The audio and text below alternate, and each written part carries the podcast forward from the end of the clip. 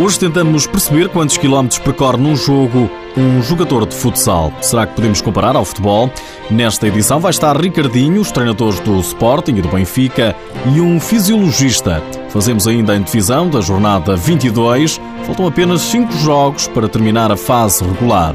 Seja bem-vindo ao TSF Futsal.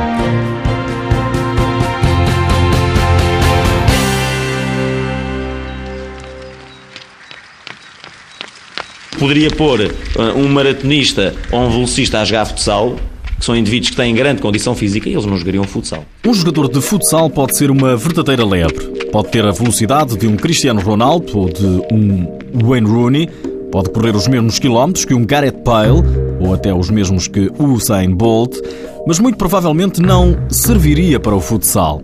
Segundo Walter Pinheiro, especialista em futebol e futsal, o mais importante não é o que um jogador corre ou percorre nas quadras dos pavilhões, mas a intensidade com que o faz. Temos que passar claramente de um paradigma eminentemente físico para um paradigma tático e técnico daquilo que é o jogo. É um jogo extremamente intenso porque exige movimentação constante. O espaço é reduzido, se não houver movimentação constante, não criamos desequilíbrios na equipa adversária. Portanto, é um jogo extremamente desgastante do ponto de vista físico. O TSF Futsal foi ao encontro de Ricardinho. Conversa puxa conversa, com boa disposição, à mistura, até que perguntamos ao internacional português, afinal, quantos quilómetros percorre em média num jogo um jogador de futsal? A verdade é que não tenho mesmo ideia nenhuma.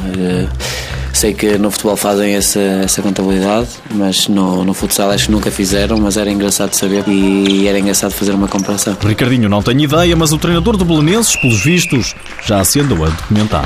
Nós temos uma ideia não, não exata, mas, mas uh, entre 5 a 6 km. Cada jogador sim, faz sim, em sim, média 5 a 6 km. Dependendo do tempo de, de utilização. Uhum. Dependendo do tempo de utilização. Se é verdade que um jogador de futsal percorre em média 5 a 6 km num jogo, e neste campo não há grandes estudos. Dizem os especialistas que um jogador de futebol de 11, e falamos a um nível alto, corre o dobro. Mas corra ou percorra o que percorrer, o TSF Futsal chegou à conclusão, junto dos principais treinadores da modalidade, que no futsal isso é o menos importante.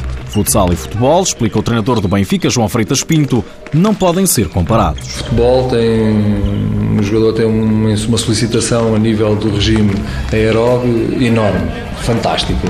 Correu 11 km, fez 500 passes, acertou 433.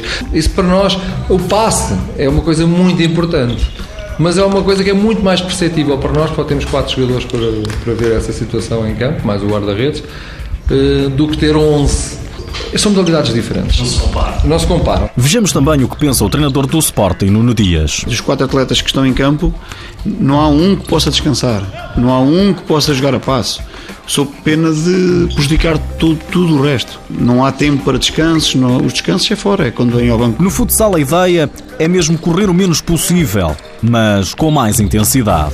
Paulo Tavares explica que, no fundo, é o que faz o Barcelona em futebol de 11, o tal famoso tiki-taka. O Barcelona coloca uma pressão enorme. Uh, daquilo que eu via do Barcelona, é uma equipa que pressiona muito alto, com o bloco muito alto, o que é possível, afinal, no futebol de 11 também, e que, que é com uma intensidade fantástica. E, e, e é, é, no fundo, o Barcelona faz um pouco a defesa que eu penso para o meu Braga OM, que é condicionar o ataque. Uh, quando jogava, era, era um jogador que era agressivo como treinador sou agressivo e gosto que as minhas equipes eh, condicionem sempre a equipa adversária quando não temos a bola e depois quando saber geri-la quando, quando está nos nossos pés. Quisemos escutar ainda a opinião de um fisiologista. O Benfica é o único clube que tem um na equipa. Também Ricardo Martins explica que na equipa encarnada não há preocupação alguma com o que um jogador corre. E a gestão que nós fazemos é a percepção subjetiva de esforço de cada que o atleta nos dá, após cada treino ou cada jogo, e, e depois com o tempo de utilização. E com, essa, com essas duas vertentes estabelecemos vá, uma, entre aspas, uma, uma carga de treino ou uma carga de esforço.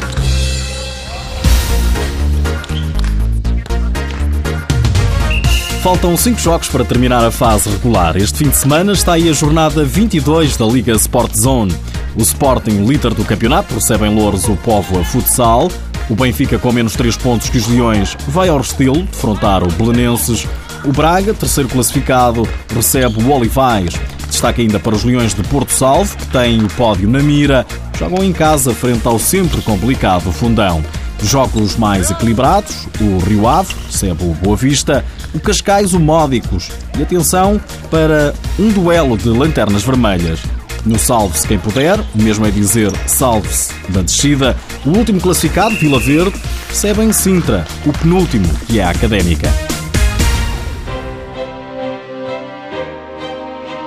Nos últimos dias ficamos a saber que a reitoria da Universidade do Minho pode castigar o Braga.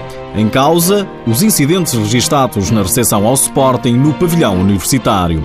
Durante o encontro, os adeptos rebentaram petardos, abriram potes de fumo, arremessaram objetos para o piso e um grupo de indivíduos forçou a entrada no recinto sem ter bilhete. Na altura, na bancada, estava o reitor, que não gostou nada de assistir aos incidentes. Lá por fora, o Inter Movistar, equipa de Ricardinho e de Cardinal, é o primeiro semifinalista da Taça de Espanha. Venceu o Magna Navarra por 3-1. Já Pedro Costa, mais um internacional português, aos 35 anos assinou com o Nogoya Oceans, um contrato válido por mais duas épocas. Deixo-lhe ainda mais esta. Sabia que o Braga é a única equipa da Liga Sport Zone que ainda não empatou a equipa sensação da prova tem 16 vitórias e 5 derrotas. É um facto.